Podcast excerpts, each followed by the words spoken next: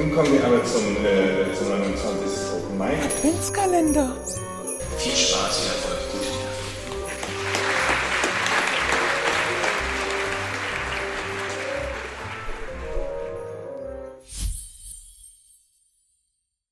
Wir erleben den Protagonisten in Henrik Pfeilmetzgers Erzählung mit dem Titel Salz und Öl bei seinem Aufenthalt in einer neurologischen Reha-Klinik.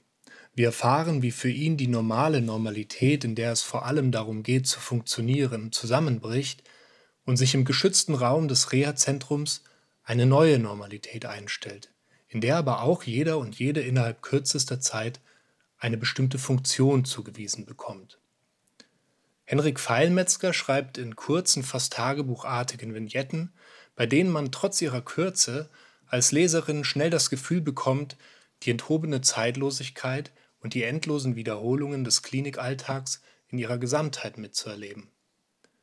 Das sind lakonische Beobachtungen über Körperlichkeit und den merkwürdigen Komfort der Reha-Situation und trotz aller Versehrtheit ist der Text auf eine trockene Art komisch.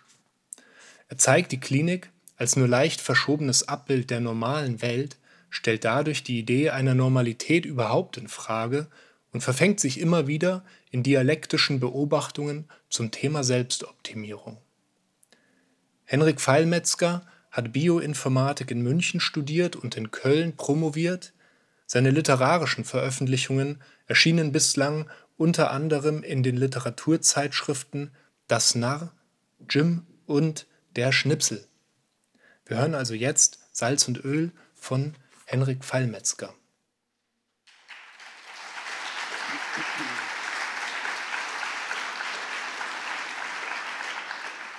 Äh, vielen Dank. Ähm, ich lese meinen Text bis zum vorletzten Abschnitt aus zeitlichen Gründen. Salz und Öl, pflegerische Neuaufnahme. Wie ist die Verdauung? Als die Frau das fragt, kichert sie. Ein erstickter Laut, den sie sofort wieder einfangen will, die feuchten Lippen schnappen, aber der Laut schwebt schon über dem Bürotisch, über der Kaffeetasse, dem Anamnesebogen und dem PC aus dem letzten Jahrhundert. Kannst du die anderen Patienten fragen, ob sie scheißen können, denke ich? Warum dieser freudsche Schnapper? Weil statt einem Ende 60-Jährigen ein Ende 20-Jähriger vor dem Schreibtisch sitzt? Mit meiner Verdauung ist alles in Ordnung. Die Frau fragt, ob ich Medikamente bräuchte und ich sage nein, womit die Anamnese beendet ist. Ich trete aus dem Büro in den kleinen Vorraum, der den Patienten der Reha auch als Aufenthaltsraum dient und dessen Zentrum eine Kaffeemaschine bildet. Die Kaffeemaschine ist ein schwarzes Monstrum. Ich muss kräftig mit dem Plastikhebel pumpen, bis dunkle, kochend heiße Flüssigkeit aus dem Hahn schießt. Der Anblick erinnert mich an den nervösen Medizinstudenten, der den Zugang falsch gelegt hat, worauf mir die ganze Suppe aus der Armvene auf die Jeans gelaufen ist. Die Jeans hat auf dem Oberschenkel immer noch einen dunklen Fleck. Blut geht nicht mehr raus. Nach drei kräftigen Pumpern ist die Tasse voll. Diese Kaffeemaschine, deren Bedienung Kraft und Koordination erfordert, erscheint mir als zweifelhafte Wahl für eine Reha, die Menschen mit kaputten Nervenzellen besuchen. Ich frage mich, ob ich gerade durch einen Test gefallen bin. Wenn deine Neuronen gut genug sind, hier an Kaffee zu kommen, dann bist du auch gut genug für den Arbeitsmarkt, das Leben und den ganzen Rest schaut der alte Mann, der seltsam schief auf dem Plastikstuhl sitzt. Der eine Arm hängt hinunter, mit dem anderen blättert er in der Man's Health, die ein zehnminütiges Workout anpreist, durch das man es vor Anbruch des Sommers noch zum Waschbrettbauch schaffen wird. Deshalb so komisch. Ist der Mann ein Spion der Rentenversicherung, der die Patienten auf Eignung für den Arbeitsmarkt überprüft? Der Mann umfasst mit seinem rechten Arm den linken. Über der Tischplatte lässt er den schlaffen Arm los. Es klongt als der Ehering auf Sperrholz trifft. Machst du mir auch mal so ein? Schwarz mit Zucker? Davor. Ich wachte auf und noch im Bett war mir schwindlig, als hätte ich die ganze Nacht gesoffen. Aber am vorherigen Abend hat es nur Käsefondue mit Orangensaft gegeben. Meine Hände und Füße fühlten sich pelzig an. Ich ging zu meinem Hausarzt. Der fragt mit einem Mir kannst du doch alles erzählen Blick, ob ich Drogen genommen hätte für einen wirren Moment überlegte ich, ob Käsefondue eine Droge war. Ich sollte mich ordentlich ausschlafen. Am nächsten Tag ging es mir schlechter. Der Hausarzt schlug eine Schwindeldiagnostik vor. Er schrieb mir die Adresse eines Neurologen auf. Die Frau an der Rezeption meinte, ich könnte einen Termin in einem Monat haben. Ich bemerkte, wie sich neben die Frau eine blasse, ausgefranste Kopie ihrer selbst schob. Als ich die Praxis verließ, schwankte der Boden unter mir, als würde die Stadt plötzlich auf einem tosenden Meer treiben. Ich fuhr ins Krankenhaus. Der Orkan, der sofort anfing, wenn ich meine Beine anhob, hörte auch hier nicht auf. Ich konnte vor dem Schreibtisch der Ärzte nicht mehr abbremsen, rumste dagegen, ein Kugelschreiber fiel zu Boden. Ich wollte mir nicht vorstellen, was passieren würde, wenn ich mich nach dem Stift bückte und blieb stehen, sodass die Ärztin einmal um den Schreibtisch herumgehen musste. Sie fragte mich, ob ich auf einem Bein stehen könnte. Ich versuchte es und klammerte mich an einen Hutständer. Normalerweise können Sie das besser, oder? fragte die Ärztin. Sie meinte, ich müsse hier bleiben. Ich dachte, aber ich habe doch gar nichts bei mir. Alles, was ich mitgenommen hatte, war der Windfisch von Ralf Rothmann. Und nichts gegen Ralf Rothmann, aber der Windfisch war garantiert nicht sein bestes Buch. Flur. Die Ergotherapeuten erkennt man an einer Schlaffheit in den Schultern. Ihr Blick ist auf den Boden gerichtet, um etwas Winziges zu erkennen, an dem sie ihren jahrelang geschulten Pinzettengriff ausprobieren können. An den Schultern der Physiotherapeuten scheinen unsichtbare Fäden befestigt, die ihre Oberkörper Richtung Decke ziehen. Während die Sporttherapeuten gehen, als wäre die Gravitation eine Sache, die überwunden gehört. Es kann passieren, dass ihre Körper plötzlich vom Boden aufsteigen, hin zu den Neonröhren der Deckenbeleuchtung, wo sie einen Basketballdank andeuten. Mittagessen. Ich bin nicht der jüngste Patient der Reha, noch nicht einmal unter dem Bottom 3. Es gibt ein Mädchen im Teenageralter mit multipler Sklerose, einen Araber, vielleicht 16, dem beim betrunkenen Kotzen auf dem elterlichen Klo eine Ader im Gehirn gerissen ist. Je näher seine Operation rückt, desto lauter redet er von Gott und hält seine Handflächen vor sich, als wollte er etwas auffangen, das jeden Moment herunterfallen könnte. Der dritte ist fast so alt wie ich. Er ist mit einer Eisenstange niedergeschlagen worden. Von wem, weiß er nicht. Es fehlen ihm 24 Stunden um den Einschlag herum. Er hat eine Amnesie, wie im Film. Beim Mittagessen fantasiert er manchmal, was er dem Niederschläger antun wird. Er hat sich schon ein paar Grundstücke ausgeguckt, verlassene Fabriken am Stadtrand, wo der Wind durch zerbrochene Fensterscheiben weht und man Schreie kilometerweit nicht hören kann. Manchmal hält eine der Frauen, die Kinder in seinem Alter haben, mit der Nudel vor dem Mund inne und sagt etwas wie, aber Rache ist doch auch keine Lösung, das weiß man doch, dass man sich danach nicht besser fühlt. Wir übrigen am Tisch sind uns da nicht so sicher, drücken heimlich die Daumen. Mittagspause. Ich zapfe für jeden, der will Kaffee. Und das wollen viele, weil niemand Lust auf Koordinationstraining in der Mittagspause hat. Wie viele Meter schaffst du mit einer vollen Kaffeetasse? Serviere ich den Kaffee an den Tisch und erhalte den Namen Ober. Wenn alle mit Kaffee versorgt sind, blättere ich in der Man's Health. Ich lerne, dass ich in den vier Wochen Reha fünf Kilo abnehmen, mir ein Sixpack antrainieren und meine Libido verbessern könnte. Frau Weide, die ihre verstopften Arterien auf die Tatsache schiebt, dass zu Hause alle ständig etwas von ihr wollen, die Töchter, der Mann. Und als ich gestern die Tür aufgemacht und die Küche gesehen habe, hätte mich fast der zweite Schlaganfall getroffen, schenkt mir zum Dank für den Kaffee einen Lachgummi. Ich habe heute Frau Färber gehabt. Die Frau hat goldene Hände. Sie wackelt mit ihrer vollkommen entspannten Schultermuskulatur.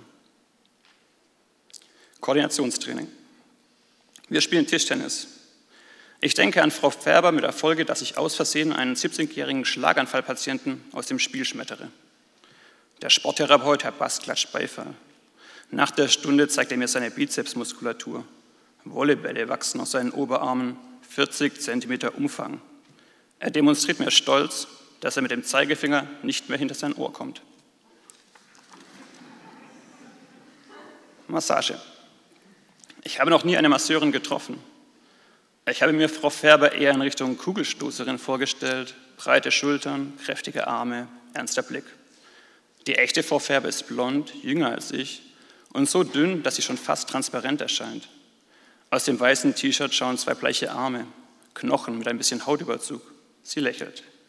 Als sie die Arme anwinkelt, um ein Handtuch aus dem Stapel zu heben, formen sich zwei Billardkugeln unter der Haut. Mir wird bewusst, dass ich mit nacktem Oberkörper vor ihr stehe. Ein über Monate trainierter Panzer der Schamlosigkeit, der weglächelte, wenn mir Gegenstände in Körperöffnungen eingeführt wurden und es auch dann weglächelte, wenn für diese Gegenstände erst noch eine Körperöffnung geschaffen werden musste. bröckelt. Ich bin froh, als ich mich auf die Liege legen kann. Ich starre durch das Loch in der Massageliege auf eine Steinfliese. Frau Färber drückt mir die Daumen in einen Muskelstrang. Ich kann mich nicht entspannen. Probehalber versuche ich die Augen zu schließen, aber jetzt flimmert die Steinfliese vor meinen Augenlidern und ich denke, wenn schon, dann das Original und öffne meine Augen wieder. Der Frühling ist da, sagt Frau Färber in meinem Rücken und dann zusammenhangslos. Ich höre gerade viel Reggae. Passt gut zur Sonne. Eine Antwort fällt mir schwer, weil ich das Gefühl habe, mich mit einer Fliese zu unterhalten. Reggae? Ich denke an Abende, Bier, nervige DJs, die einen jamaikanischen Akzent nachahmen und ich beim Tanzen, die Arme schlackern um meinen Körper. Ich erwähne ein paar meiner Lieblingssänger, Sizzler, Kimani Mali, Demon Mali. Frau Färber mag die Bob Marleys Söhne. Als ich mein T-Shirt wieder anziehe, bemerke ich, dass das das erste normale Gespräch gewesen ist, das ich seit Wochen geführt habe. Ergotherapie. Der Junge mit der Kopfverletzung heult schon den ganzen Vormittag. Wir sammeln gläserne Murmeln ein, aber der Junge macht keine Anstalten, den Pinzettengriff anzuwenden. Seine Tränen tropfen auf den Tisch. Seine Hand schmerzt, aber er weint nicht über seine schmerzende Hand. Er weint auch nicht über die Narbe an der Stirn, wegen der die obere Kopfhälfte aussieht wie ein schlecht passender Deckel. Er weint, weil ihm die Polizei heute Morgen mitgeteilt hat, sie gebe die Suche nach dem Mann mit der Eisenstange auf. Ich sammle gläserne Murmeln ein und versuche nicht mitzuweinen. Massage. Frau Färber drückt einen Punkt an meiner Wirbelsäule. Tut das weh? Ich verneine. Komisch, sagt Frau Färber. Mein Puls schnellt in die Höhe. Was ist komisch? Sollte es wehtun? Was ist, wenn es nicht wehtut? Frau Färbers Hände wandern die Wirbelsäule weiter nach oben. Mein Herz bummert gegen den PVC-Bezug der Massageliege. Nach der Massage schlucke ich hastig meinen Kaffee. Am Tisch sitzt einer, den ich wegen seiner Blumenkohlohren den Ringer nenne. Aber er wurde nicht von einem Ringer zu Boden gestoßen, sondern von einem Schlaganfall. Und seitdem, so der Ringer, ist es, als ob man auf der Matte liegt und ein dicker Gegner sitzt auf einem drauf, 24 Stunden am Tag. Wenn man dem Ringer beim Bewegen zuschaut, fühlt man sich immer wie in einem Film, den jemand in Zeitlupe abspielt. Jetzt streckt sich der Arm des Ringers. Er schnipst. Es kommt aber kein Ton, weil Schnipsen in Zeitlupe nicht funktioniert. Es ist aber auch nicht nötig. Ich habe schon begonnen, ihm seinen Kaffee mit einem Löffel Zucker und einer halben Kondensmilch zuzubereiten. Koordinationstraining. Wenn einer von uns geht, wenn er hinaus in die Welt gestoßen wird, hält Herr Bast immer die gleiche Rede. Ich freue mich, wenn ich Sie wiedersehe. Ich freue mich, wenn ich Sie im Café sehe, im Brauhaus, am Badesee oder in der Bibliothek, auch wenn das von meiner Seite aus eher unwahrscheinlich ist. An dieser Stelle lacht Herr Bast. Aber hier will ich Sie nie wieder sehen. Massage. Ich glaube, mittlerweile kann Frau Färber eine Karte meiner Leberflecken zeichnen. Ich finde es seltsam, dass eine andere Person meinen Rücken so viel besser kennt als ich. Dafür weiß ich nun auch manches über Frau Färber. In drei Monaten ist sie mit der Ausbildung fertig. Reggae hat sie auf dem Summer Jam lieben gelernt. Sie mag nicht nur die Musik, sie zieht bekiffte Männer auch Besoffenen vor. Bei ihr selbst wirkt Marihuana nicht. Sie bekommt dafür nur einen trockenen Mund. Und um einen trockenen Mund zu bekommen, muss man keine Drogen nehmen. Nach der Ausbildung will sie reisen. Sie massiert mir die Hände mit einem Gemisch aus Salz und Öl, was die Nervenzellen in den Fingern anregen soll. Weißt du, warum ich Masseurin geworden bin? Das ist eine rhetorische Frage. Ein Tischler braucht eine Säge, der Maurer eine Kelle und der Chirurg Skalpelle und eine OP-Schwester, die es ihm reicht. Masseure brauchen nur ihre Hände. Meine Hände haben sich in Werkzeuge verwandelt. Hast du gewusst, dass Oktopusse Gehirne in ihren Tentakeln haben? Frau Färbe hält inne betrachtet ihre Hände, die meine Hände umfasst halten. Manchmal denke ich, meine Hände haben auch kleine Gehirne herausgebildet. Als sie fertig ist, fühlen sich meine Hände ganz weich an. Die oberste Hautschicht ist in der Schüssel mit dem Salz und Öl zurückgeblieben. Ich wünschte, ich könnte mich häuten wie eine Blindschleiche und indem ich meine vertrocknete Haut zurücklasse, noch einmal neu beginnen. Dankeschön.